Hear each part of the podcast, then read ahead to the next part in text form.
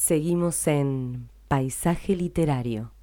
Estamos de regreso e ingresamos en nuestra sección de entrevistas. En esta oportunidad vamos a estar entrevistando al músico y escritor español Jordi Catalán.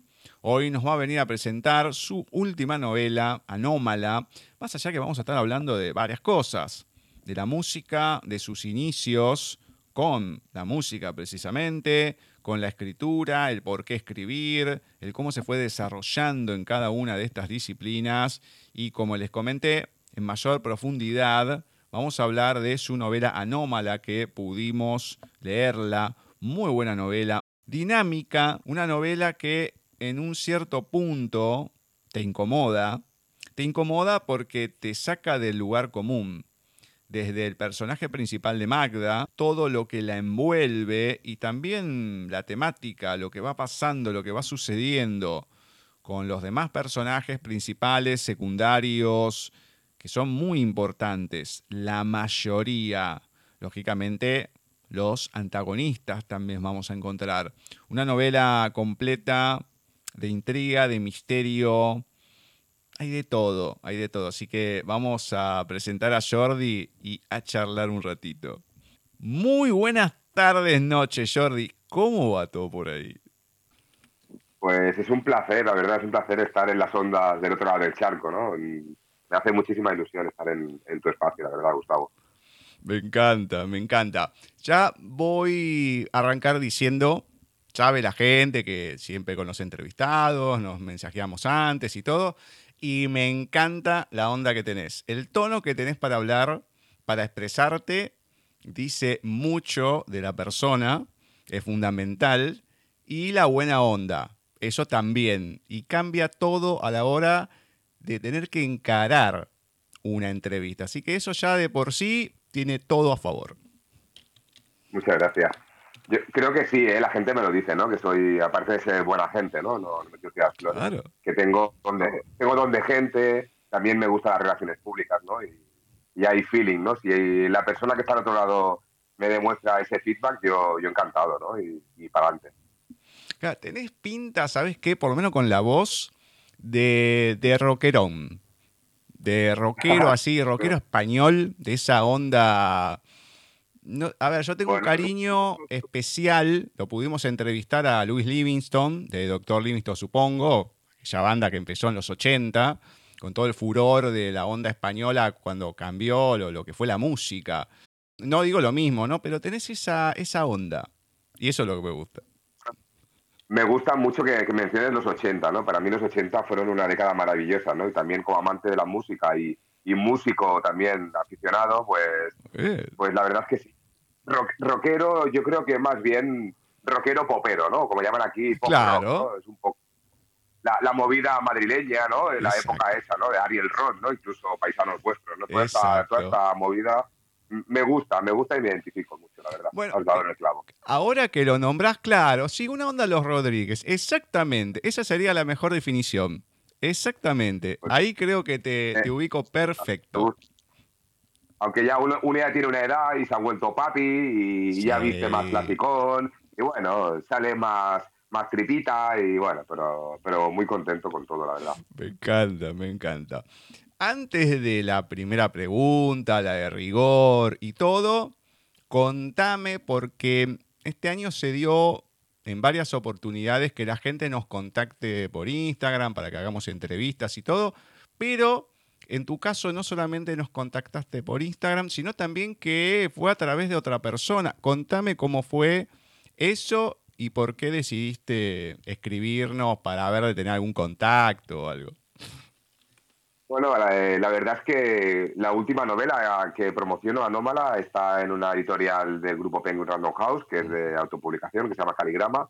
Y hace un tiempo empecé a, reunir a autores y autoras eh, para, para darles eh, lo que yo había encontrado, o sea, había echado en falta, ¿no? Un poco de, cariño o un poco de, paracaídas, ¿no? Porque cuando te publican el libro, te tiran del avión y, estás un poco solo en el aire, ¿no?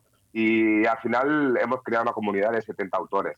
Y entre ellos está Raúl, ¿no? El gran Raúl con su obra Pilar, que pasó por vuestro programa y, y me lo recomendó, me dijo que había muy, muy buena onda, que era muy buena gente y que y cuando me dijo que era argentino, pues no sé, tengo ahí una, una química especial con Argentina y, y es que ni, ni, lo, ni, ni lo dudé.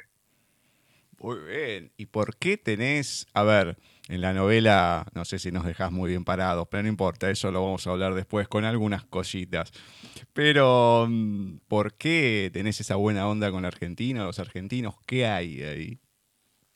Bueno, eh, ya, ya de por sí, fuera de que la familia política de mi mujer sea, sea de Argentina o tenga, o tenga mucha familia de Argentina, siempre he tenido buena química, ¿no? Yo creo que porque sois charlatanes, ¿no? Y eso a mí me gusta. Yo también soy charlatán. Me gusta que haya reciprocidad, ¿no? Entre, entre, entre el interlocutor.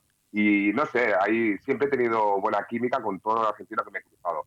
También a nivel musical, ¿no? He coincidido con músicos argentinos y me ha encantado, ¿no? El, el rollito que llevan y, bueno, en general. Y luego, claro, imagínate, ¿no? Familia gallega que se fue a Buenos Aires, allí se creó una mega comunidad de gallegos en Argentina y sigue habiendo química y contacto con ellos, ¿no? Y no sé, me encantaría también cruzar el charco de una vez y visitar vuestra tierra. Me encanta, bueno, ojalá, ¿por qué no? Y si llega a pasar eso, el contacto lo tenés, nos escribís, bueno, nos juntamos, sea en el programa, afuera, no pasa nada. Siempre para pasar un buen momento hay tiempo. Bueno, vamos a comenzar la primera pregunta, la de rigor. Para algunos complicados, para otros no, siempre digo lo mismo, así que vamos a ver en tu caso. ¿Qué me podés contar de Jordi Catalán en la voz de Jordi Catalán? Bueno, pues creo que como que te decía, ¿no? Soy alguien bastante normal y corriente, eh, buena gente, me gusta ayudar a los demás y luego también soy muy apasionado, ¿no? Y tengo como dicen por aquí, ¿no? Que me pica un poco el culo, ¿no? Tengo bastante, bastantes ganas de demostrar o de compartir con la gente, ¿no? Con, a nivel musical. Y luego también, aparte de, esto, lo he llevado en la sombra, ¿no? Me gustaba escribir y, y, empecé a escribir en secreto y al final, poco a poco lo fui compartiendo y ahora ya casi cuatro libros, ¿no? O sea, pero como te digo, soy alguien muy normalito, buena gente, fiel, fiel a sus amistades, eh, mi pareja, mi pequeña familia y, y intentando compartir un poquito lo que hago. Me encanta. Bueno, antes de entrar a la literatura y todo, como sé que una de tus primeras pasiones es la música, algo comentaste. Bueno, comentame más en profundidad cómo fue que nace esa pasión por la música, cómo la vas desarrollando, cómo te vas como metiéndote en ella hasta hoy en día, obviamente. Pues creo que lo llevo en el ADN, ¿no? Mi padre le gustaba tocar la guitarra y, yo creo que de los tres hijos que tuvo me tocó a mí, ¿no? Esa, esa chispita. Y empecé a tocar el, teclado, ¿no? En mi comunión me regalaron un pequeño teclado electrónico. Ahí empecé de modo autodidacta, empecé a aprender, hice cursos y hasta el día de hoy mm, descubrí que mi gran pasión era subirme al escenario y tocar en directo, ¿no? Eso es lo que realmente lo que realmente me, llena, ¿no? Hasta que llegó una pandemia y nos, nos envió al carajo, ¿no? Como decís por allá, ¿no? Y, en paralelo a esto nació lo que he llevado en la sombra siempre, ¿no? Lo de, ir escribiendo en secreto. Mm. Bueno, y con esta cuestión de la música vas con varios grupos, pero a ver, empezás con una formación, aunque autodidacta, como lo denominás en la biografía, en tu página y demás, que ya lo vamos a ir hablando eso también piano es una formación clásica y muchas veces la gente ve a, los metaleros, todo, y la gran mayoría empiezan con lo clásico, algunos no, pero la gran mayoría sí porque es la base de todo. Entonces, desde el piano, empezar a practicar hasta los grupos que fuiste, que fuiste participando cómo fueron y también, bueno, tu pasión, estar en el escenario y demás, ese contacto con el público que lógicamente con la pandemia se habrá, se extrañado, no sé si seguirás de esa manera o un poco más alejado, pero bueno, ¿cómo fue también ese proceso? Contame todo. Bueno, yo me di cuenta que, conociendo a otros músicos de mi edad, yo empecé a, tocar en grupos muy jóvenes, ¿no? Adolescente. Y al coincidir con, con, estas, esta serie de amigos que, nos gustaba más quedar para ensayar que ir de fiesta, pues mm, encontré aquí una, buena química y, me gustó, ¿no? Me gustó como forma de vida porque era como una especie de disciplina autocreada, ¿no? O auto, auto eh, la tenía muy innata dentro. Yo tenía que salir de fiesta, pero al día siguiente, el fin de semana, me iba a ensayar muy pronto. Y, y conocí gente que, era igual que yo, ¿no? Entonces me, me encantó la química de, de poder tocar y, y, hubo un día en concreto que la banda ya empezó a desarrollar y ya empezaba a sonar bien y que hubo como una fusión, es ese momento justo cuando un quinteto, un cuarteto, cualquier grupo, ¿no? conectan de tal manera que aquello era, éramos uno, ¿no? Y allí me di cuenta que, que, la música en directo era maravillosa. A partir de aquí el grupo va haciendo conciertos por la ciudad de Barcelona, empezamos a, claro, imagínate, ¿no? No, no había redes sociales. Aquello era muy complicado, ¿no? Era muy difícil arrastrar gente, pero bueno, yendo de bar en bar, tocando por las salas, como decimos por aquí, picando piedras sin parar. Al final hicimos una comunidad, nos empezaron a seguir y bueno, lástima de los cambios de edad, ¿no? Que, que empiezan a gustar de otras cosas y, lo dejamos un poco de margen. Pero bueno, hay gente que, que, aún sigue diciendo que hubiéramos llegado muy lejos, ¿no? Como grupo, como grupo nacional. Pero bueno, ahí se quedó, fue un aprendizaje. Aún guardo grandes amistades de ahí, después de 25 años, y, y luego grupos de versiones. También tuve un grupo de, eh, a nivel catalán, con discográfica, con discos en el mercado, con conciertos por aquí, por, toda, por, toda por todo el territorio catalán. Bueno, no he, parado nunca de tocar, nunca. Siempre lo he llevado en paralelo con mi vida profesional y, lo, necesito. Gustavo, es una necesidad. Ahora con la pandemia me he relajado mucho y estoy tranquilo. No, ahora mismo no, no estoy centrado en los libros, pero en breve, cuando esto pase, volveré, sin duda. Me encanta, me encanta. Y bueno, la gente, ¿dónde puede escuchar algo de eso, de lo que haces? Bueno, en, Spotify está, están los tres discos que participé con Junes, luego también hay muchas colaboraciones que he hecho en otros discos. Bueno, yo creo que poniendo Jordi Catalán en Spotify o en Google salen, salen bastantes, bastantes discografías y bueno, hay cosas en las que he participado, algún, algún disco instrumental, algo de relax, versiones de, grupos de los 80.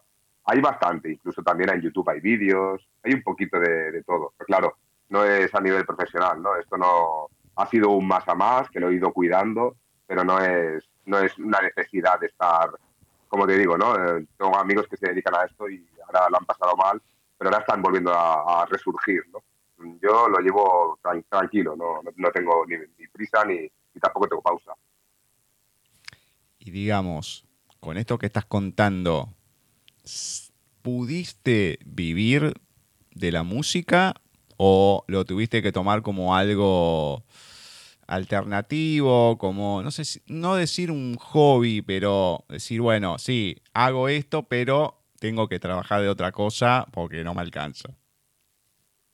Bueno, a ver, eh, yo creo que siempre es importante tener una zona de confort y de, seguridad, ¿vale? Yo me hice autónomo muy pronto, yo trabajo en otra cosa que no tiene nada que ver, monté un pequeño negocio con, mis hermanos y eso es lo que sustenta la vida, ¿no? Eso es la seguridad, la tranquilidad y luego a partir de aquí te pueden surgir, te pueden surgir algunos hobbies que luego son remunerados, ¿no? En el caso de la música o en el caso de los libros. Son remunerados, pero si tuviera que vivir de ello, mal viviría, ¿no? Y, y por encima de todo yo creo que está la calidad de vida y, y la calidad de mi familia, de mi hija, ¿no?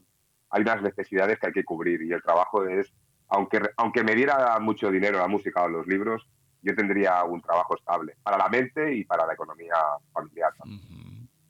Bueno, bien, bien, bien. Bien, es importante eso.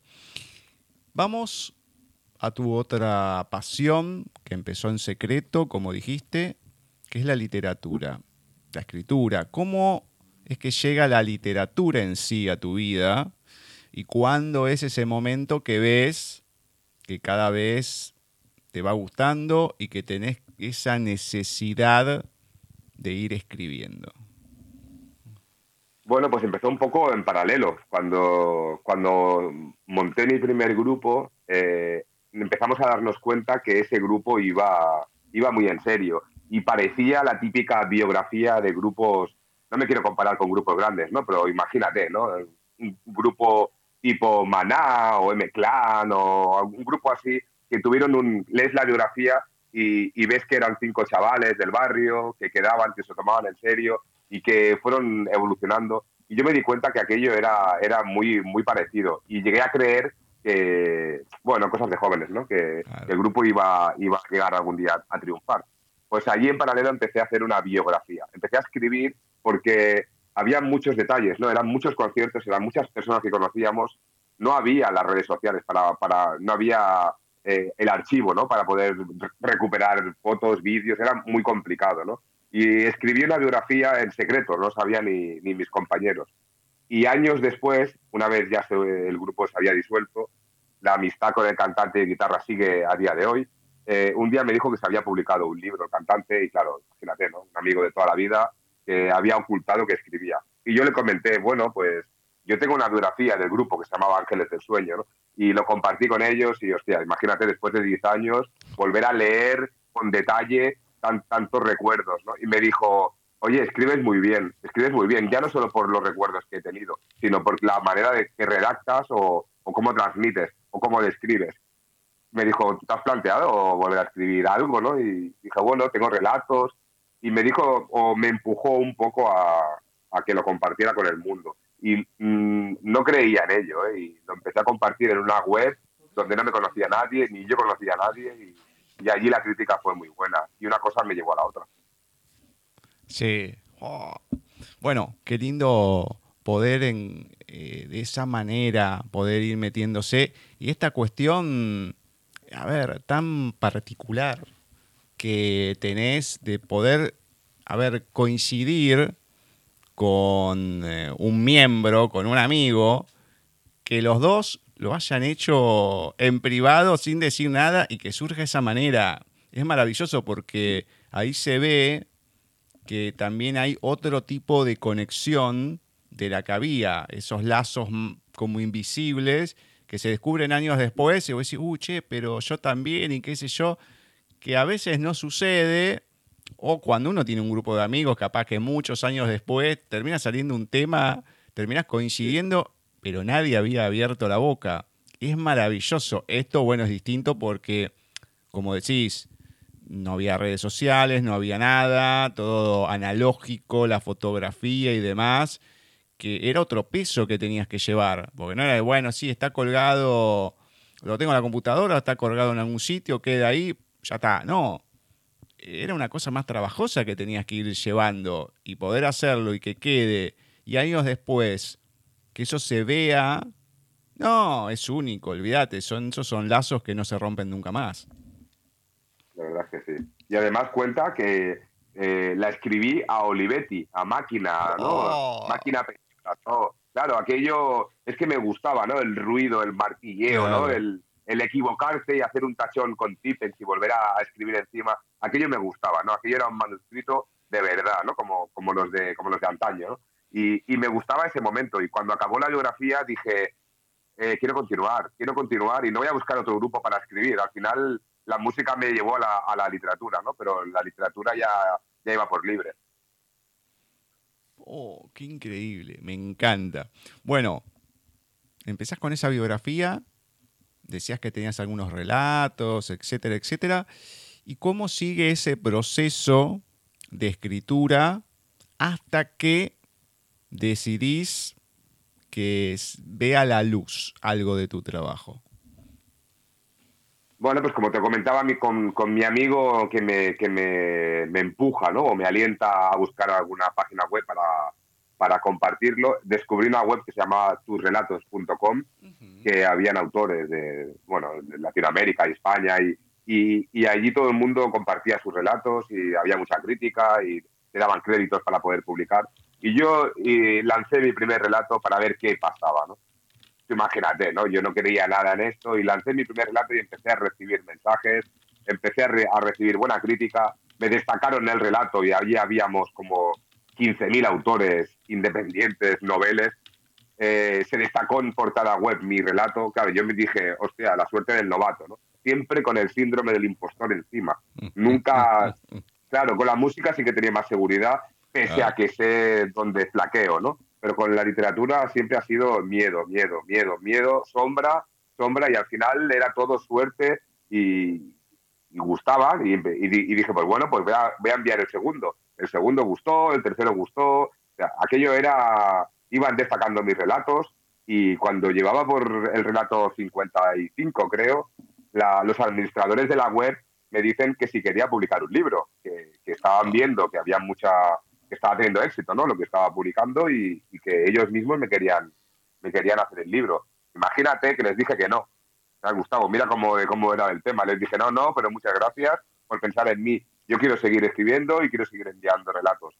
Y volví a eh, enviar relatos y luego tuve un año sabático. Abandoné esta web.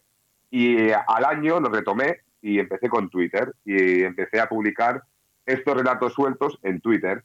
Y bueno, llegó una editorial que me dijo que se habían leído cinco o seis relatos de los que había colgado compartido en Twitter y que les había gustado y que me preguntaron cuántos tenía. Y les dije que tenía unos 90, me dijeron que lo maquetara y para, para averiguar cuánto podía ocupar ¿no? en, un, en un manuscrito, ¿no? en tipo Word o PDF. Y me dijeron, ¿quieres publicar? Y yo les dije, no. Imagínate, ¿no? O sea, seguía con el impostor. No quería publicar. Y me dijeron, no, además que después que, lo que viste, cuánto ocupaba, que esto, que lo... ¿querés? No, no quiero. No, no, exacto. O sea, lo, lo monté para, por curiosidad, pero no, no, no quería, era mierda, no quería compartirlo. Y me dijeron, no te preocupes, no, no te va a costar nada, ¿no? Aquí tenemos una mala fama los catalanes, ¿no? Eh, con el, con el no gastar, ¿no? Y, y bueno, yo soy muy catalán y soy muy autónomo y dije, no, no, a ver, yo si me va a costar dinero no lo publico. Y bueno, no, para mi sorpresa me editaron un libro, era una editorial muy, muy chiquitita, pero bueno, fue la, la que me abrió la luz a esto. Y luego llegaron más novelas, más editoriales y aquello ya, ahora ya se me está yendo un poco de las manos. Bueno, y ya que entramos, anda contándome de cada uno la última la que leí, digamos, la de Anómala, la vamos a dejar después para tratar un poco más en profundidad, pero contame de cada uno qué trata, qué se va a encontrar la gente y todo, y así le, también lo vamos conociendo y dando difusión a cada uno de esos libros previos a Anómala. Vale, pues mira, como te comento, ¿no? A mí me publican Entre Retales, que es mi primer libro de relatos. Yo empecé como lo hizo Stephen King, ¿no? A mí me, me gustan mucho los relatos y me di cuenta que hacer relatos es muy complicado. Pero una vez estaba publicado, eh, alguien me preguntó en la presentación si, tenía algo en mente. Y le dije que sí, le dije que sí sin saber muy bien si era verdad o era mentira, porque mm, no tenía nada en mente, ¿no? Pero sí que había algo por ahí dando vueltas y era la idea de, de por fin de hacer una novela. Y me senté en mi despachito y dije, bueno, aquí hay, hay dos opciones, ¿no? O tirar para adelante o, dejar estar y, que gane el impostor, ¿no? Y le dije, mandé a, tomar por saco al impostor y dije, voy a hacer mi primera novela. Y me da igual, ¿no? La crítica me da igual. Era algo personal, ¿no? Era mi primer reto y, para mi sorpresa fue automático. La hice en cinco o seis meses. La Rosa de Alfeti es una, la historia de, de una persona de Barcelona que le pasan dos cosas muy, muy, muy, muy importantes en su vida, en un mismo día, ¿no? Le tocan 20 millones de euros el día que muere su madre.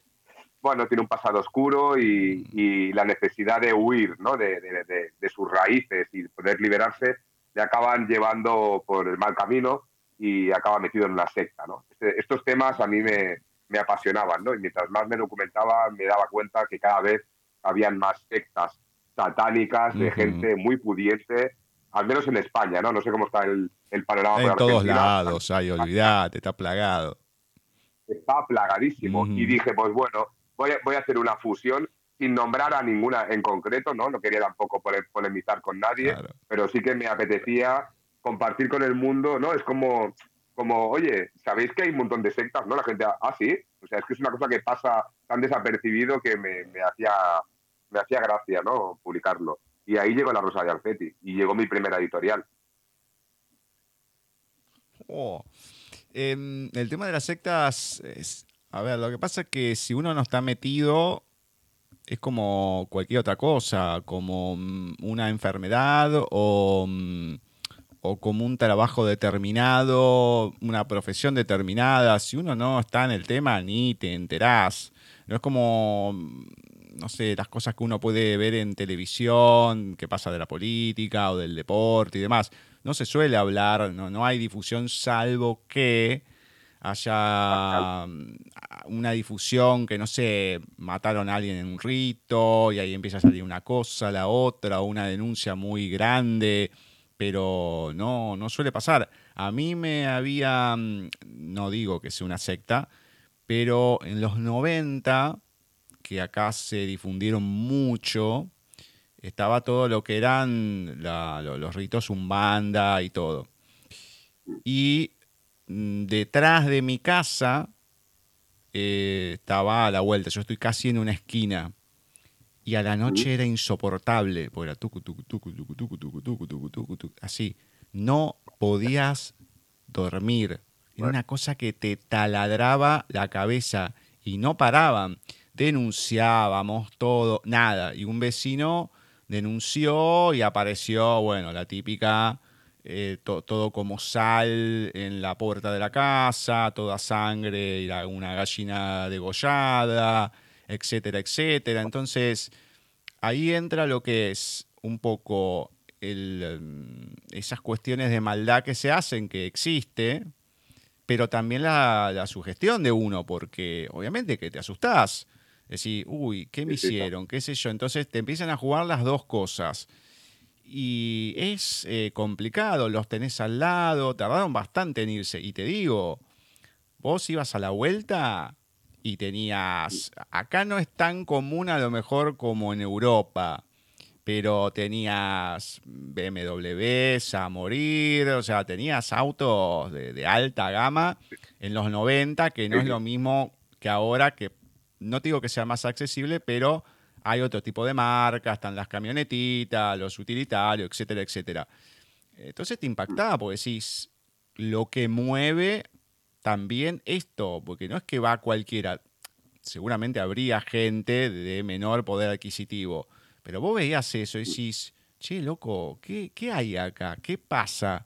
Entonces, y es todo como oculto. Cuando pasabas, eh, casi no tenían muebles. Si estaba la ventana abierta y todo, no, no había nada. Entonces, es como que es un mundo que el que no está en él, obviamente te da esa sugestión no querés ni meterte ni nada, pero también te taladra la cabeza. Son temas complicados en este sentido lo que comento yo. Ahora, hay todo tipo de sectas y muchas veces eh, uno escucha a alguno que ha salido o capaz que una persona salió.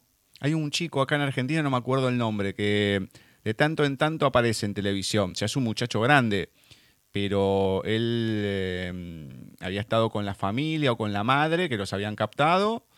Él logró salir y la madre y el hermano o la hermana nunca en la vida pudieron salir. De hecho, no sé si pasaron 30 años de que salió y todo y nunca los pudo volver a ver. Nunca los pudo volver a ver. Entonces, es muy complicado el tema de las sectas. Y ya te digo, ¿eh? mientras más me documentaba, que bueno, descubrí que, que, aparte de escribir, hay otra, otra, otra, otra gran tarea, ¿no? Que es la documentación, ¿no? Para, para demostrar un, un, poquito de rigor. Y mientras más me, más me metía, más me metía en la sombra, ¿no? Y, eh, y leí muchos relatos reales, y conseguí hablar con tres chicas que habían estado en, en, a través de, de foros y, y habían estado en este tipo de sectas y casi todo el mundo decía lo mismo, ¿no? Lo fácil que es entrar o cómo te captan y lo complicado que es salir, ¿no? Porque aquello es, es que es un, es un circuito muy cerrado, ¿no? Es un círculo de confianza, ¿no? Que llaman ellos y salir y que alguien traicione, ¿no? Ese, ese, círculo y pueda explicar, ¿no? O, o, hablar mal de ellos, pues es como prefieren la muerte, ¿no? O sea, entonces, sobre todo se, aprovechan, y a mí me encanta la psicología, ¿no? Se aprovechan de la debilidad, ¿no? De, mm. Ya no digo ni pobreza ni riqueza, ¿no? Hablo de debilidad de, la psique. Y cuando estás un poco tocado, ¿no? O tienes carencias de, psicología, ¿no? De, o de tu personalidad o de infancia o de lo que sea, siempre hay alguien que sabe manipularte muy, muy, muy bien, ¿no? Y este caso era, me venía, me venía como anillo al dedo. Y era perfecto porque yo necesitaba a alguien eh, con mucho dinero pero que estuviera muy tocado, ¿no? Entonces, me, venía genial un chico que, que, era de barrio, que había sido un nuevo rico y que su vida era una auténtica basura, ¿no? Entonces, acaban metidos en un mundo, ¿no? Acaban metidos en, en la madriguera del conejo y, y, aquello parece todo felicidad, pero que va, son todo sombras, oscuridad y, bueno, es esta es mi, mi primera gran historia, ¿no? Ahí, ahí lo, lo, lo publiqué.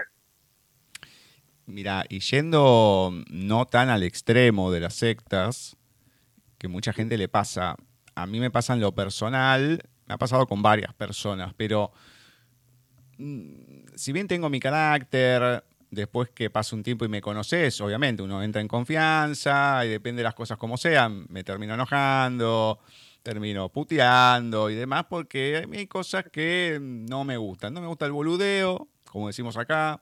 No me gusta el, que yo te esté diciendo una cosa. Yo soy, como lo denominó una amiga. Nosotros, eh, ella y yo y otra amiga de ella, dice, somos literales. Nosotros si te decimos, bueno, chao, nos vemos, es que nos vamos a ver. yo no lo tomo tan literal, no digo nos vemos, pero eh, no soy tan, tan literal como ella. Pero si te digo algo es porque es así. Vos dices, no, vos quisiste decir, yo digo lo que quiero decir. O sea, es algo que sí, doble, doble intención, pero te das cuenta. Pero si te estoy diciendo eso, no es que quise decir otra cosa. No. O sea, está lloviendo. No, vos lo que querés decir que saque la ropa, qué sé yo. No, yo lo que quise decir que está lloviendo. Estamos viviendo un poco así, ¿eh, Gustavo? Vivimos un poco la vida siempre con dobles intenciones, siempre en modo automático. Y a ver si nos vemos, sí, a ver si me llamas, sí. Y nos perdemos cosas ¿eh? en la vida. Sí, pero está bien, pero cada uno es así. Depende, vos conocés a la otra persona, la vas conociendo, ya después de un tiempo, sabés cómo se maneja uno y el otro, las locuras que tiene, las reacciones, todo, y bueno, hay una amistad o lo que fuese, o si fuese una pareja también, o sea, uno va haciendo concesiones porque vas conociendo a la otra persona, si no, nadie podría estar con nadie porque siempre va a haber algo que te va a disgustar del otro. Pero muchas veces me ha pasado de gente que ha tenido contacto conmigo, decís, eh, o que me dice, sos distinto, porque no tenés, a lo mejor con, algunas amigas y todo. Dice, cuando, eh, una en particular me decía, cuando yo te conocí parecía una cosa. O sea, evidentemente, o que me la quería levantar, o que me estaba haciendo el lindo, o qué sé yo y todo. Y después cuando te vi con tus amigos, o sea, me di cuenta que sos así con todo el mundo. O sea, que tratás bien a todo el mundo, que te preocupás por todos, eh, o que sos eh, atento y demás, no al extremo, pero sí que tengo esa preocupación por la otra persona, por cómo está, escuchar a la persona si tiene algún problema, etcétera, etcétera. Yo puedo tener 10 millones de kilómetros. Ahora, tenés un problema y me decís, che, mirá, necesito hablar o lo que fuera, eh, dejo lo que estoy haciendo y, che, ¿qué pasa? Hablamos porque me parece lo, más importante. Entonces, lo que a la gente le llama la atención muchas veces es eso, porque no es frecuente que otro te esté prestando atención, que, no te quiera levantar, si sos hombre y el otro sea una mujer. Yo tengo amigas y son amigas, o sea, no hay otra vuelta. Entonces es como que a mí me cuesta romper esa barrera, ah, no, es amiga, bueno, pero inflicteo. No, no, no, es amiga, y punto. Es como que no la puedo ver de otra manera. entonces, eh, termina pasando eso, pero ¿qué pasa? Hay gente que desde esa vulnerabilidad, al tratarla bien, entonces, claro, ve eso porque es lo cotidiano. Entonces, mira con, con algo tan sencillo, cómo podés entrarle a una persona, hacerle tomar confianza y si querés abusarte de la persona. No digo en el sentido físico, sino en general, abusar de la confianza, empezar a, sacarle cosas o a que haga lo que vos querés, etcétera, etcétera. Entonces, lamentablemente es como decís, la gente está tan carente de tantas cosas que cuando encuentra a alguien así, es como que se apega y después hay momentos que ya es tarde salir porque estás está toda tu familia o hay amigos y qué sé yo. Como decís, si salís, bueno, ¿qué va a pasar con toda esa persona que queda? La van a sufrir, los van a castigar. y como decís, bueno, me quedo porque si no es peor. Pero, y sigue una retroalimentación viciosa que es increíble en ese aspecto. Sí, sí, es gente que yo creo que, también tiene sus carencias, ¿no? Pero se han dado cuenta que, entrando en este tipo de, situaciones eh, se sienten bien controlando a otras, ¿no? Entonces, claro, cuando tú, todos tenemos debilidades, todos tenemos alguna carencia. Y si e, ese alguien es un poco vivo, eh, rápidamente sabe por dónde cojeas, ¿no? Entonces es cuando interviene la astucia y, es como le pasa ¿no? al protagonista de la novela y a, su novia, que conocen a una pareja muy similar a ellos, eh, todo es química, todo es buena onda, todo es, ostras, eh, ¿cómo me identifico con vosotros? Claro, eh, no se dan cuenta que están siendo manipulados, están siendo, y la pareja eran captadores, ¿no? eran captadores profesionales para, para interés propio, ¿no? Y, y, y, solo para satisfacer a un líder. O sea, al final ellos como captadores de otros están siendo manipulados por un líder al que tienen que satisfacer. ¿no? Es que es un círculo muy complicado y hasta el propio líder tiene carencias. De hecho, monta este tipo de, organizaciones porque está tan carente de todo, de cariño, de, amistad verdadera, de, familia, de, sentimientos puros, que tiene que montar un circo para que los enanos le hagan la rosca, mm. ¿no? Entonces, me, pareció muy interesante. Me pareció muy interesante y dije, yo tengo que escribir sobre esto. Oh. Bueno, entremos en Anómala. Lo dictaste en 2020, año complicado para publicar o autopublicar, lo que fuese. O sea, toda publicación de 2020, o sea, trajo mucho, mucho escrito el 2020. Poca gente que se haya animado a publicar, pero vos fuiste uno de esos valientes que hubo. Y contame qué nos vamos a encontrar en Anómala y ya después ahí nos metemos en profundidad en ella. Bueno, con, con Anómala pasó algo, pasó algo muy, muy fuerte, ¿no? Porque yo he trabajado con editoriales pequeñas y, yo quería haber seguido trabajando con ellos, porque nunca he tenido la, la necesidad o el, o el coraje de decir, voy a intentar llegar a una muy, muy grande, ¿no? Una multinacional, ¿no? Para, para que me lean en todos los sitios. Pero intenté, intenté hacer una muestra del manuscrito y antes de, editar o volver a publicar con mi editorial, lo cogí, empecé a googlear y, busqué cuál es la mejor editorial del mundo. Y, y me aparecieron dos gigantescos grupos, como es Planeta o como es Penguin Random House pues dentro de estos dos grupos dije, ¿cuál es la editorial más importante de Planeta? Planeta, pues vale, pues le, envié una muestra a Planeta. ¿Y cuál es la más importante de Penguin? En mi sector en aquella época era Plaza y Janés. Bueno, pues la enviamos a Plaza y Janés.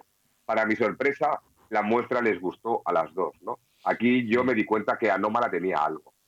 Al final es muy complicado llegar a estas editoriales, ¿no? Y, y, que te contraten, ¿no? A nivel, a nivel tan grande pero sí que pasó unos, pasó unos, unos procesos editoriales, pasó unos consejos, eh, llegó bastante arriba y, eso me ha ayudado a, a, que a, que conozcan al autor, ¿no? porque al final Anómala es una novela, pero hay detrás un autor que también sigue escribiendo y eso es importante para las editoriales.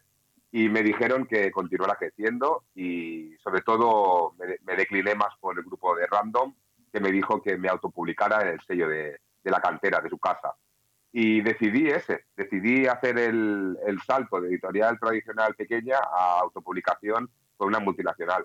Y para ver qué pasaba, ¿no? Para ver, bueno, para seguir consejos, me decían que había que crecer la marca de autor, que tendría que hacer una página web, que tenía que separar mi vida privada ya, ¿no? En redes, había que hacer una, una buena imagen de autor.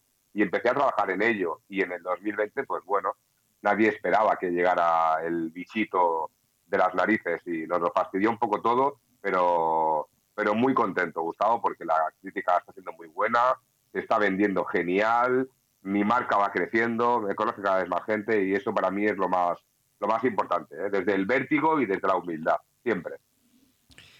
Me gustó lo que está casi al final de la página que tenés, que sea, creo que de algo ¿Cómo es? Eh, dicen que hoy en día si no tenés una página no existís o algo por el estilo. Bueno, oyendo, acá está. Acá está mi página. Una cosa así. me gustó, me pareció tan, tan gracioso eso. Yo era antipágina, ¿eh? no, no quería nada ¿eh? de página yo. Ah, bueno, pasa un poco hoy en día con las redes sociales también. Si no tenés red social, no existís. Y, bueno, sí, está bien, pero. O sea, existís, pero claro, no, no tenés difusión, nadie te conoce. Y algunos se van eh, al extremo decís, bueno, tengo que hacer cualquier gansada para figurar, para que la gente me conozca. Y, o sea, no todo el mundo le pega con eso. A veces le pega de casualidad. Pero la gente cree que hay que hacer pavada. Decime, decime, decime. Aquí, aquí lo llamamos postureo. El postureo es, es esto, ¿no? Es eh, estar todo el día constantemente eh, creando un TikTok o haciendo el payaso o haciendo algo para que tengas muchos seguidores y para que una editorial diga, hombre, este chico es rentable. Yo no quiero entrar tampoco en esa, en esa payasada. Sí mm. que me gusta separar mi vida privada de, lo otro, pero voy poco a poco. No tengo ni prisa ni tampoco tengo pausa. Y, y no, creo que tengo que ser fiel a mí mismo. Algo que nombraste que lo dejé pasar, pues después, bueno, estamos hablando y demás, que me gustó que me hayas nombrado a Stephen King. Toda persona que me nombre a Stephen King o a Isaac Asimov tiene mi respeto absoluto de por vida. Así, no, no, no, no, hay, no hay vuelta, no hay vuelta. Es mi papá literario, pienso. Yo creo que con Stephen King lo aprendí prácticamente todo todo, ¿no? Porque es un maestro que encima nos regala un ensayo que se llama Mientras escribo, que, te da todas las herramientas para poder lanzarte a escribir y, a romper un poco esta telaraña de miedos y de, incertidumbre, ¿no? para mí sus obras son, son maestras, unas mejores que otras, evidentemente, nadie, nadie está siempre en la pomada, pero me gusta mucho cómo, cómo, cómo crea, cómo crea, cómo trabaja personajes y creo que es que él, él fue el culpable de un poco de todo esto. Luego hay otros autores, ¿no? Hay, hay muchos libros que me han fascinado, que me han, que me han empujado a escribir, pero yo creo que Stephen King es, está siempre ahí, ¿no? Yo estoy siempre eh, orbitando, ¿no? en su eje. Venga, yo siempre recomiendo la misma historia. No es la más conocida, es una de las más largas, aunque tiene mucho, mucho, que sea en cantidad de páginas, pero por la temática, por cómo está escrito, está en una etapa intermedia, porque no son de los primeros ni son de los últimos. Insomnia me parece uno de los trabajos brutales de Stephen King. De hecho, está la página en español como autorizada, que se llama Insomnia también, yo la conocí después y es un libro que, siempre recomiendo. Pero no, tiene hay cosas que son una porquería, a mí por lo menos no me han gustado, pero hay muchas que son joyas de, las eh, primeras y demás. Y tiene cosas rebuscadas, más tranqui. Son cosas incómodas. Porque no es para. El lector cómodo no puede leer Stephen King porque siempre te va a golpear con algo que no te va a gustar o te va a matar a alguien, o te va a hacer algo, decís, ¿cómo si esto estaba genial? Y, es como diciendo, y bueno, tenía que ser así. Y... Le da la vuelta, le da la vuelta a la rosca y eso para mí es lo, más importante. Exactamente. Y, bueno, imagínate una persona que acaba de hacer un novelón como Carrie y cuando termina, después de revisarlo tres veces, lo tira a la basura. Lo tira a la basura porque dice que es una auténtica basura y su mujer lo rescata. Imagínate, ¿no? Imagínate el, el nivel de, de, creatividad que tenía y, de inseguridad. O sea que al final hay que, hay que quedarse con eso, ¿no? Todos, todos somos humanos. Todos tenemos, todos días buenos y días malos. Exactamente. Bueno, vamos a entrar a los personajes. El personaje principal es Magda de Anómala, que es precisamente la, la anómala en sí y después, bueno, está Mario, Raúl, hay personajes hermosos. Anda contándome un poquito de estos personajes principales que nos vamos a ir encontrando en Anómala. Bueno, el eje principal, como dices, es Magda, ¿no? Yo quería una protagonista diferente, también para poner un poco a prueba mi capacidad como escritor y, para ver qué pasaba, ¿no? Para, era un ejercicio de, inclusión. Quería poner a una persona que fuera diferente que fuera diferente, que lo hubiera pasado mal en su vida, en su infancia, que lo hubieran hecho bullying, Eh, bueno, y, me salió, ya lo comentaremos, ¿no? que ya lo hemos hablado en privado, pero me salió el, el trastorno obsesivo compulsivo y, y, dije, ostras, ya me gusta, ¿no? De, como de base que, que tuviera, tuviera una patología así. Claro, esto luego, eh, mientras voy creando personajes, se me va derivando a, a, bipolar y aquello ya se me fue de las manos. Y hay un momento en que Magda toma el control de la novela y es ella la que lleva la batuta de la orquesta y yo soy su esclavo. Y luego, como también comentas, ahí hay un, hay un trinomio, ¿no? Hay, hay un triángulo ahí que, que también me gustan las relaciones humanas, me gusta mucho trabajar esto. Y me parecía, me parecía perfecto que hubieran dos gallitos de pelea rondando a Magda, ¿no? Uno su exnovio y otro un compañero del exnovio. Ambos policías, o sea, algo muy serio, ¿no? Como una profesión como policía en, en, en tema de homicidios y una mezcla explosiva de, de morbo, de, de, este triángulo de, querer conquistar a Magda, los celos, porque al final todos somos humanos y hasta el mismísimo Robocop tenía, tenía pena por dentro. O sea que esto es, esto es lo principal y luego, bueno, no hay que obviar al asesino. Es que está siempre ahí en la sombra, pero hay un asesino muy malo y, también es importante y, me gusta destacarlo siempre. Muy bien. Le comentamos a la gente que más allá del comienzo de la novela, que, hay animales y demás, que la gente lo lea, pero tiene un sueño, sabe que es real, sabe que alguien va a morir y necesita decírselo a alguien y ese alguien termina siendo su ex que es este inspector de homicidios, y él te dice, no, pero a ver, está ahí con la pareja, está durmiendo a la madrugada, todo, bueno, y ahí se empieza a desencadenar todo, empieza esta historia, y bueno, y a ver qué pasa. O sea, si le dan pelota o no, el, ir eh, siguiendo la, pista en cierta manera, ese, ese rompecabezas que hay que ir armando con lo que va pasando y demás. Y algo también, hablando un poco de lo que es Magda, yo cuando la empecé a leer dije, uy, acaba de decir que tiene síndrome de Tourette. Síndrome de Tourette, yo no lo conocía y hace algunos años atrás, que le digo a la gente, para que esté en sintonía, le mandé a Jordi un enlace de un personaje que fue en una telenovela argentina, una tira más que telenovela, que se llamaron Las Estrellas, eran cinco hermanas y una era Flor Estrella, que era la que se llevaba todo. Eran cinco personas totalmente diferentes, cada una de las hermanas. Ella tenía síndrome de Tourette, pero al extremo. Tenía tics, eh, insultaba y demás. Y era la parte cómica. Pero claro, después lo contaban, uno se ríe de eso. Pero hay gente que lo sufre y mal. Acá no llega a tener eso. Entonces, ¿cómo es que empezaste a, formar este personaje de esta manera en la investigación, en la documentación, porque te habrás cruzado con el síndrome de Tourette, ¿por qué decidir que sea de esa manera, o sea, que tenga este TOC, pero sin llegar al otro extremo y demás? Bueno, has dado, has dado en, el, clavo. Uno de los primeros, las primeras patologías es, es el Tourette.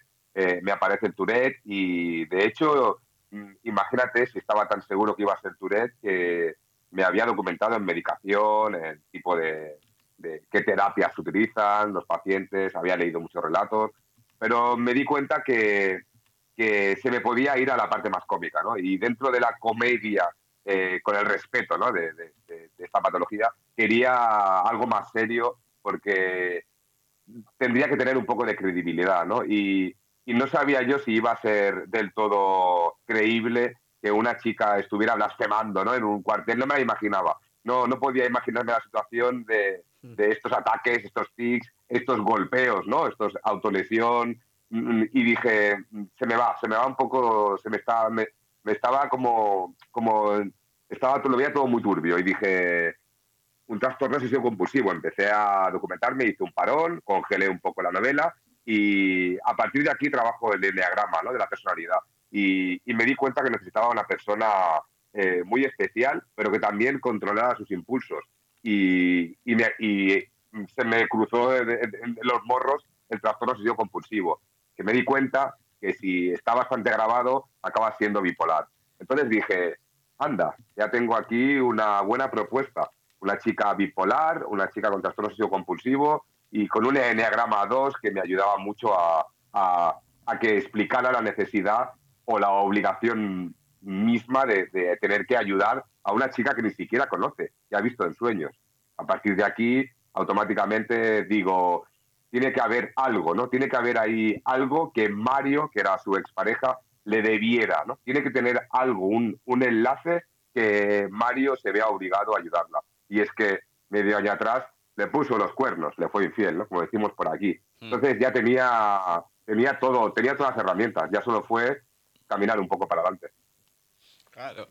Yo voy a contar una situación, porque como decís, bueno, Magda sueña de una mujer que, que, va a morir, bueno, ve algunas cosas, algunas cosas sí, algunas no, va teniendo algunos indicios de varias, varias situaciones que a lo largo de la novela nos vamos a ir dando cuenta como debe ser, porque si nos enteramos todo de golpe y lógicamente se termina en dos patadas, termina siendo un micro relato más que una novela.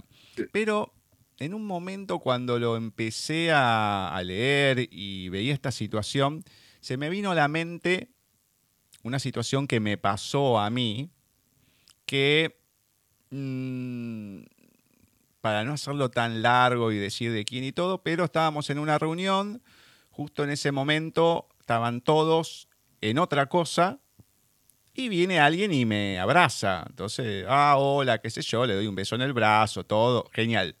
Entonces, pasaron cinco segundos, o sea, la persona como que se zafa y todos vienen. Digo, che, ¿dónde está tal? No, no, no está, está durmiendo. Dale, o sea, no me jodan, o sea, ¿cómo que está durmiendo? Si acaba de venir, me dio un abrazo, le di un beso. No, no, no, está durmiendo. Ah, sí, sí, sí, sí, todo lo mismo. Digo, a lo mejor se volvió y era de una punta a la otra, era un, departamento doble, un departamento grande, pero digo, no puede ser que no la hayan visto porque era un trayecto largo y habían pasado 5 segundos, 10 como mucho. Cuando viene la persona, te pregunto, digo, a ver, ¿no es que viniste, me diste un abrazo, qué sé yo, todo? Me dice, no, me acabo de despertar. Entonces me quedé con cara de circunstancia. Ya ahí, ya me imaginaba lo que había pasado, pero nunca me había pasado. Me habían pasado un millón de cosas, pero no eso. Y esa persona terminó averiguando y todo. Quien quiera creerlo, que lo crea. Quien no, no, pero pasó. Esa persona es como que hizo en sueños, vamos a denominar un viaje astral, ella no, o sea, no es que es consciente de eso. Y en cierta manera, también yo sin ver, no puedo decir que vi el brazo, pero el brazo lo toqué, al brazo le di un beso y tenía todos los pelos de la persona adelante mío, porque me abrazó como me abrazaba siempre, como me abraza siempre, así por, por la espalda. Uno está sentado, viene, viste que te abrazan, viste que se te tiran para adelante y todo. Entonces, es algo corpóreo. Y vos decís, Dios mío, qué cosa que tiene esta persona que puede hacer esto. Porque no, no, no es fácil, obviamente que es inconsciente, pero ¿cómo podés llegar a hacer esto sin, sin pensarlo? Hay un montón de cosas detrás de eso que, bueno, después uno lo fue averiguando, eh, y demás, hablando con la persona, hablando con otras eh, personas, repito la palabra, y demás. Pero te digo que me hizo acordar tanto esa primera parte, aunque es distinto, ¿no? Pero me hizo acordar tanto, es como esa memoria emotiva que se va moviendo cada vez que uno está leyendo algo. Entonces es como que desde los primeros momentos es como que me vas haciendo o me hiciste ir moviendo el cerebro para todos lados con un montón de situaciones. El Tourette con esta situación de, esta chica, de esta actriz, eh, esta situación y otras que van pasando. O sea, es como que uno va viviendo otra novela además de la novela que está leyendo. Eso es lo maravilloso que por lo menos encontré en mi caso particular con el tema de Anómala.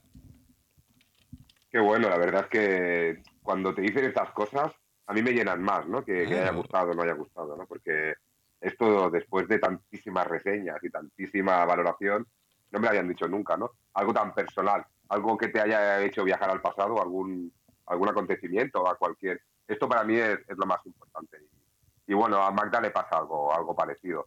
Luego lo acabo explicando, porque me metía, metía en un jardín bastante complejo, porque Magda no sueña, ¿no? Magda lo presencia, es hasta el punto, ¿no? De detalle, lo, lo describe tan, tan, tan bien todo que para la policía es la, principal sospechosa, porque es que nadie podía saber tanto con tanto detalle si no es que había estado allí. Y es que Magda había estado allí. Pero claro, ¿cómo se explica todo eso? Eso sí, sí. Después la gente que lo, que lo lea. Después se va a ir dando cuenta. Quiero marcar tres personajes, mm, en cierta manera, menores a los principales, lógicamente. Uno es el psiquiatra forense, José Carlos Bosch, que mm, tiene una linda personalidad, una linda postura, algún encontronazo y demás, pero su carácter y todo, su postura, más allá de la manera analítica que puede tener con el asesino y demás, cómo lo va describiendo y demás. Obviamente, aunque se habla poco, pero es una persona importante para el desarrollo de Magda, que es la abuela, Natalia. Y los dos personajes que me parece que mm, deberían haber tenido más preponderancia también, o deberían haber aparecido un poco más porque son maravillosos, que son los de Manuel y Elisa. Son me han dicho, eh, me, han, hermosos esos personajes. Y te digo que hay tanto para aprender en tan poco de lo que enseña, a lo mejor un poco más Manuel que Elisa, pero te deja muchas enseñanzas.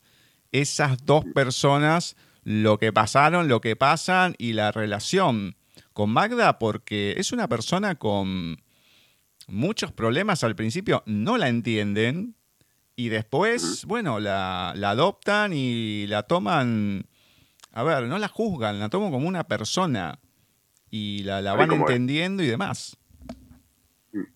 Son muy importantes, ¿no? Son, era, era vital que aparecieran unos padres que no, que no pudo disfrutar, ¿no? Y todo tiene un poco de, de, de relación. Y esto, ya que lo has mencionado, era quería, quería comentártelo, ¿no? Porque esto es, es real, ¿no? O sea, Manuel y Elisa con otros nombres existen, ¿no? Una amiga de mi madre mm, le salvó la vida en un accidente y, tuvieron una relación muy, muy bonita durante un tiempo hasta que fallecieron, pero le salvó la vida, ¿no? Porque los había, los había encontrado volcados en, en, en, el campo, ¿no? En un accidente de, coche.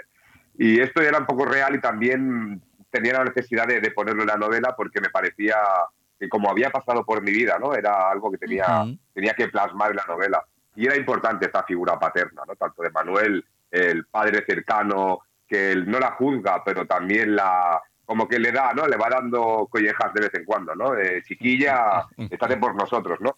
Y la madre distante, ¿no? Eh, la madre, te digo madre porque para mí Manuel y Elisa son, son como si fueran sus padres. O sea, Elisa, Elisa es la, la madre distante, pero protectora, ¿no? Que siempre está allí, pero le deja su margen y sabe cuándo la tiene que frenar. Y eso es lo que a Magda le gusta, ¿no? Que una persona así al principio te puede dar miedo, te puede dar inseguridad, pero cuando la conoces sabes que la tienes que coger por a coger al toro por los cuernos y decirle se acabó chica hasta aquí hemos llegado no y solo esto solo lo pueden hacer dos personas son ellos no luego ya aparece Raúl por ahí también y a Magda lo que necesita es que alguien seguro le, diga lo que lo que tiene que hacer y sí has mencionado también al doctor es importante también ¿no? el, papel que ejerce esta persona en el cuerpo de policía. ¿no? Hay mucha documentación, tengo amigos en el cuerpo y es muy importante ¿no? el trabajo que hacen estos tipos de forenses ¿no? y psiquiatras que al final están dibujando algo que la gente no ve, ¿no? es, que es la personalidad de, un asesino.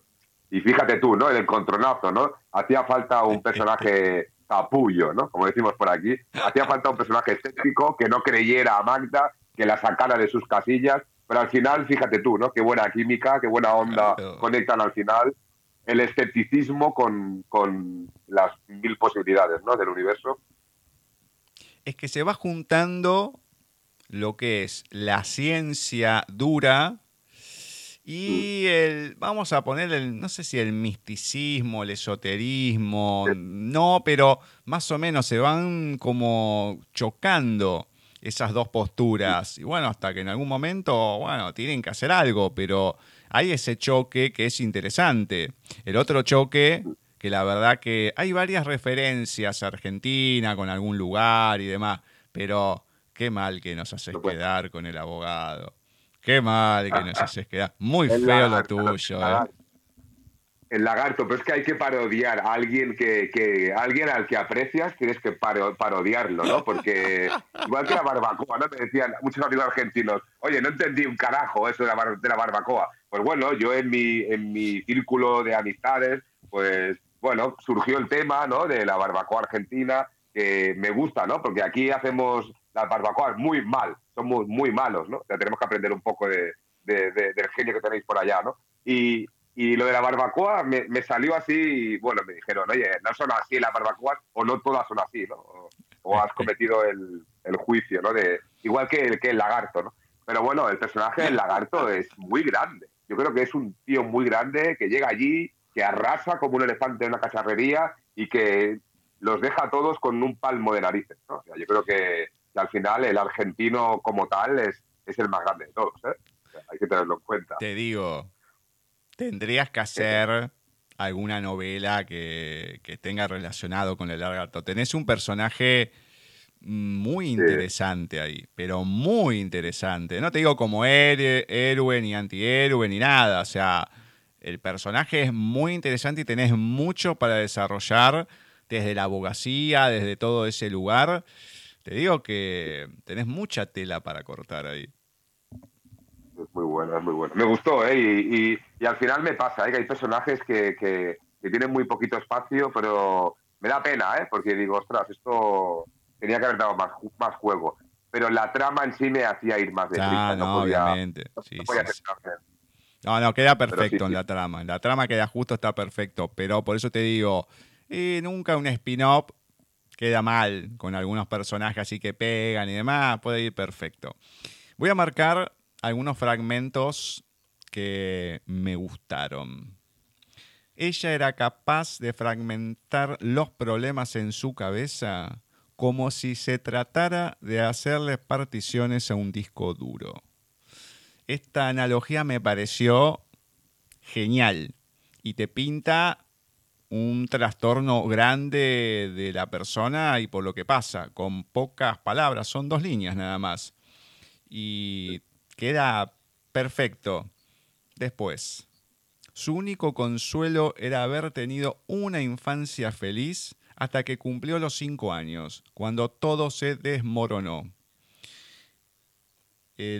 acá pasa la situación y demás, y acá el punto de inflexión en la vida de toda persona. Todos tenemos varios puntos de inflexión en nuestra vida, pero este es el punto de inflexión fundamental de Magda que desata un montón de cosas. Otro que lo que está de moda en todo, de los multiversos, de el multiverso, en las películas, en las novelas. Es como ya hace un tiempito el tema de moda. Bueno, acá es como esto, como se va fragmentando un poco comparado con lo anterior y que se va diversificando de varias maneras, en una sola vida, no en varias, pero que termina siendo mm, interesante y que le da esa complejidad a la persona y uno se va enterando ahí de, de a poquito. Y después, un fragmento que está relacionado a la abuela, Solo ella sabía jugar entre la delgada línea de la estabilidad exterior y el caos de sus entrañas. Me encantó. Estas partecitas para darle algo a la gente, pero son estas cosas que me van quedando, hay muchas, ¿no? Pero estas cositas que me van quedando y que te hacen pensar, viste, que te, te va quedando, te queda ahí bollando en la mente y cuando mm, yo voy haciendo un resumen, voy copiando y pegando lo que me va pareciendo más interesante, fundamental, después le pego un repaso y después de ese repaso vas viendo estas frases que te van quedando y lo que decía antes, eso que te va disparando cada frase y vos decís, qué importante, no solamente en la novela, sino cuando uno puede encontrar, porque no me pasa siempre, pero cuando uno puede encontrar este tipo de pastillas, vamos a decirles, que uno la puede disfrutar, la puede leer por separado y que le puedes encontrar un montón de significados. Dentro de lo que leíste y para lo que a uno le puede pasar o para la vida en general. Esto es maravilloso cuando, cuando se da. No siempre se logra. A veces, viste, en una poesía termina siendo un verso el que le dispara todo a la persona. Bueno, acá van siendo estas cositas que me parecen importantes y siempre me gusta remarcar algo. Así que me, me gustó, me gustan estas partes. Pues muchas gracias, ¿no? Y al final es que quería demostrar, ¿no? El esfuerzo y el sacrificio que, que hay dentro de, una, de la mente de una persona como Magda, que es, es un esfuerzo gigantesco ser normal para ella, porque dentro suyo ahí hay un caos que, que, que no para, ¿no? Que, que, que, parece aquello que, va, que vaya a explotar y ella tiene que estar siempre haciendo el esfuerzo de parecer alguien normal para que no la juzguen o para que no la miren o para que no se rían de ella. Eso, eso es con lo que yo me quedo, ¿no? De, estas personas que tienen esta carga, este yunque, que, al final lo vemos por la calle y, nos, sorprendemos y no sabemos el, sacrificio que tienen, ¿no? Al final.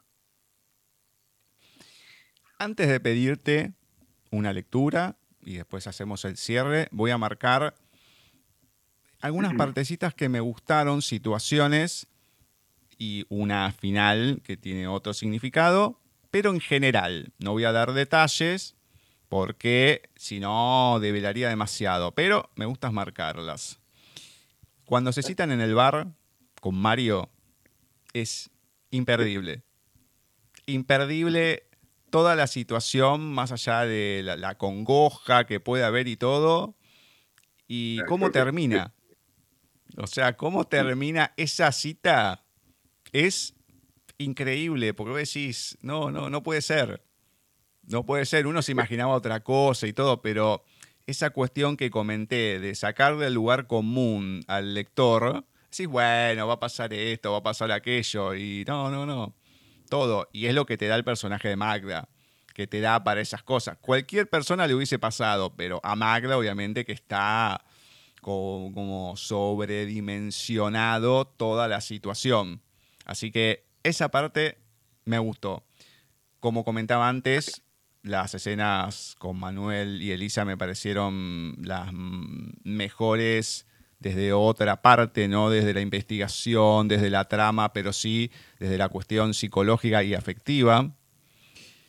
Desde mm, la locura, bueno, de lo que fue Magda desde el principio que se encuentra con ellos, en la primera situación, todo, todo, la verdad que te la pinta en todo y te da ese ambiente que necesita la novela para entenderlo en su magnitud.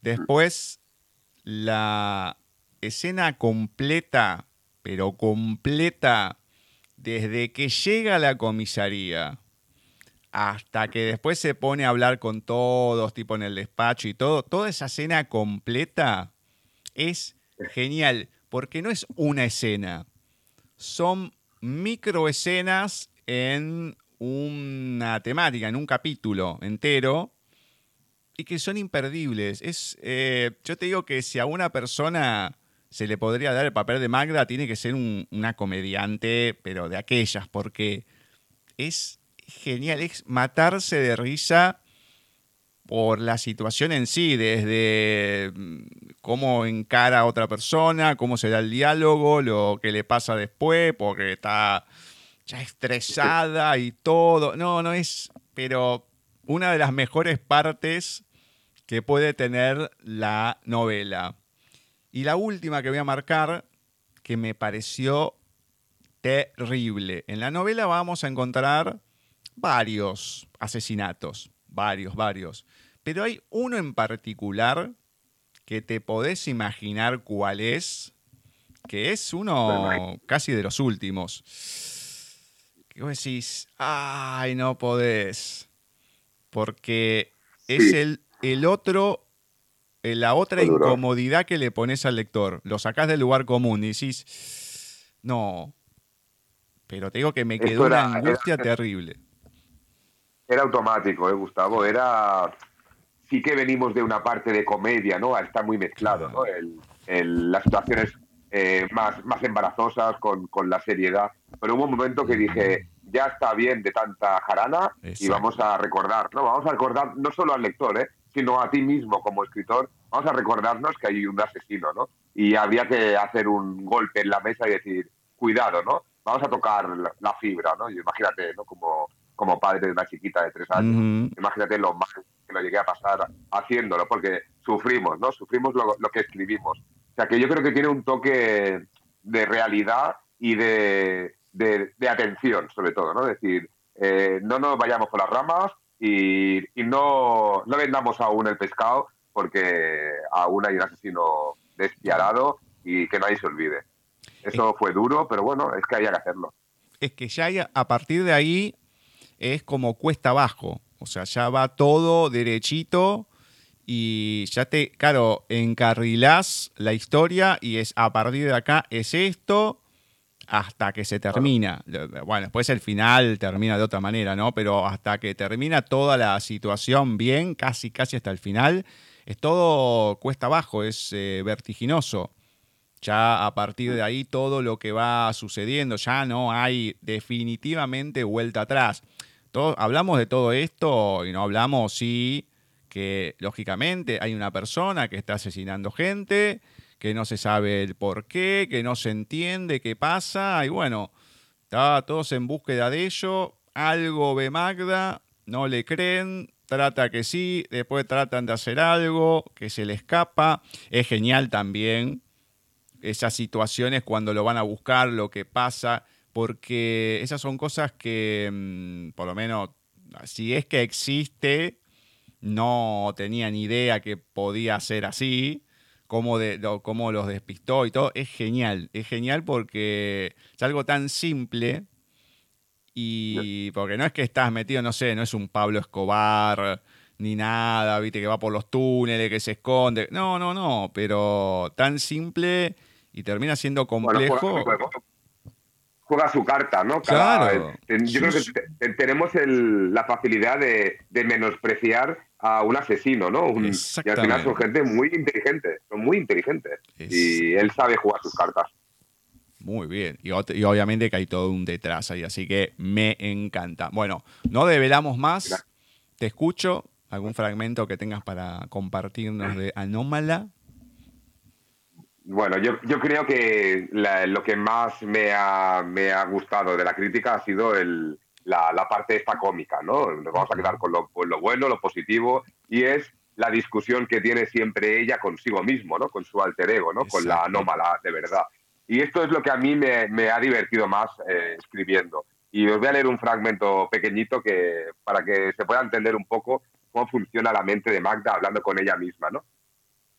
Dice así, 2, 3, 6, 7, 16, 17, 22, Déjame adivinar. Fibonacci. Pero qué estúpida que eres. 23, 26, 27. Ah, lo tengo. Son números con la letra S. Demasiado fácil, boba. Deja de torturarte, venga. Explícame cuál es tu plan. No hay ningún plan, tonta. Voy a casa a estar con ellos y trataré de localizarlo. Pero si pasa de ti, mujer, que no lo ves, que no quiero nada de él, joder. Ella ha muerto y si no ha usado todos los medios, él será el responsable. Estás jugando con fuego, anómala. Que no me llames así y déjame en paz. Ese mote es tuyo, ¿no recuerdas? Que me dejes. Seat, Skoda, Smart, Subaru, Suzuki, Sangyong. Esa es un poco la, dinámica de Magda, ¿no? Con, esa es la, cruz que lleva con, consigo misma.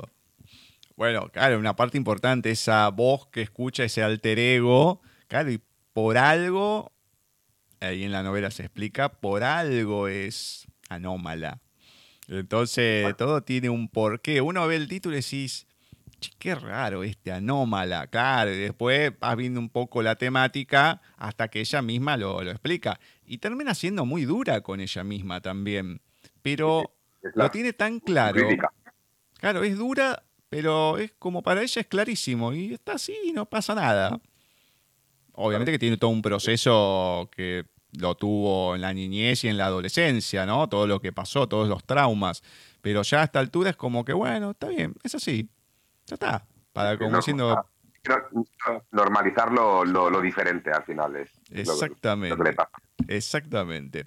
Bueno, Jordi, coméntame dónde la gente puede encontrar tus novelas, tus libros, más allá de Anómala, dónde te pueden encontrar, las redes, página, todo. Bueno, a ver, eh, yo creo que hoy en día San Google lo gestiona casi todo, ¿no? Y, su discípulo Amazon también está ahí de la mano. Yo creo que poniendo solo Anómala o Jordi Catalán en Google aparecen los, los mil enlaces que hay a todos los portales. Sí que es cierto que a nivel papel y a nivel internacional es complicado, ¿no? Somos autopublicados y para que lleguen los libros cuesta mucho trabajo. Pero bueno, si, te gusta leer en digital, tienes la opción muy rápida de, descargártelo por Amazon, por ejemplo, por Kindle, y por un euro 89. Es muy poquito dinero y, creo que, vas a pasar un buen rato. Y luego, pues bueno, ahí están también La Rosa de Alfeti. Y si alguien quiere mi primer libro de, de relatos, ya se descatalogó, ¿no? Porque la editorial no superó la crisis y tuvo que cerrar. Yo mismo lo regalo y así podrán ver un poco mis raíces. Después, si querés, pasármelo y leemos alguno de los cuentos en el programa, todo, pero eso no hay ninguna duda, ¿eh? Si tenés, o sea, cuentos en general hablo, no te digo el libro en sí, todo. O hay cosas que querás que leamos acá. Y también con este grupo de autores que has reunido y demás. Nosotros tenemos, por ejemplo, un lindo acuerdo con el colectivo Malagueño Escritores, que siempre tenemos especiales con ellos y todo. Así que, ¿por qué no? A lo mejor, año que viene, poder entrevistar también a esa gente que has reunido y poder darle difusión también al trabajo de cada uno. A mí me encantaría. Genial, ya cuenta, cuenta conmigo, a mí me encanta el feedback, me, me, encanta el trabajo que hacéis, porque es que esto, este granito de arena nos, acerca más al mundo, ¿no? Y hay que estar ahí para todo, y yo solo puedo agradeceros el trabajo. Exactamente, bueno, lo haremos, lo haremos y seguiremos hablando y vamos a seguir difundiendo todo. Bueno, Jordi, muchísimas gracias. La verdad que me he reído bastante. He encontrado una persona que la verdad no digo que no encontré este año, pero después de varias pálidas que he tenido en todo lo que fue octubre, parte de noviembre, encontrar gente con buena onda, que uno pueda tener una buena conversación, que se pueda reír, que se puedan hablar de distintas cosas, que uno se pueda entender, se agradece. Porque a veces uno viene medio golpeado, encontrar gente como vos y decís, bueno, listo. Es como que esa pila que la otra persona tiene, también uno se va retroalimentando y uno va haciendo un poco más lo que es y no lo que te van dejando las situaciones. Así que agradecido por eso, por la historia que has escrito de Anómala, eh, por todo, por todo, por este movimiento que haces con la gente para que también se pueda difundir, porque es muy importante todo, granito de arena, como dijiste, para que las cosas puedan seguir avanzando. No es fácil, no todo el mundo lo hace, Así que por todo eso y por todo lo que va a venir, porque acá siempre vas a tener lugar, ya lo sabes, con lo que escribas o con publicaciones, lo que fueras. Así que muchas, muchas, muchas gracias y bueno, vamos por mucho más. Pues también te lo quiero agradecer, el sentimiento ha sido, ha sido recíproco, ¿eh? no te lo digo para quedar bien. La verdad es que desde que nos empezamos a enviar audios, yo creo que salió ahí una buena química, mm, mm, rápido eh, empezamos a reírnos eh, rápido congeniamos a miles de kilómetros. Yo imagino esto en la terracita de un bar y hubiera sido hubiera sido un desmadre, seguro, ¿no? Porque, porque hay buena química, hay buena onda y yo creo que, es lo más importante.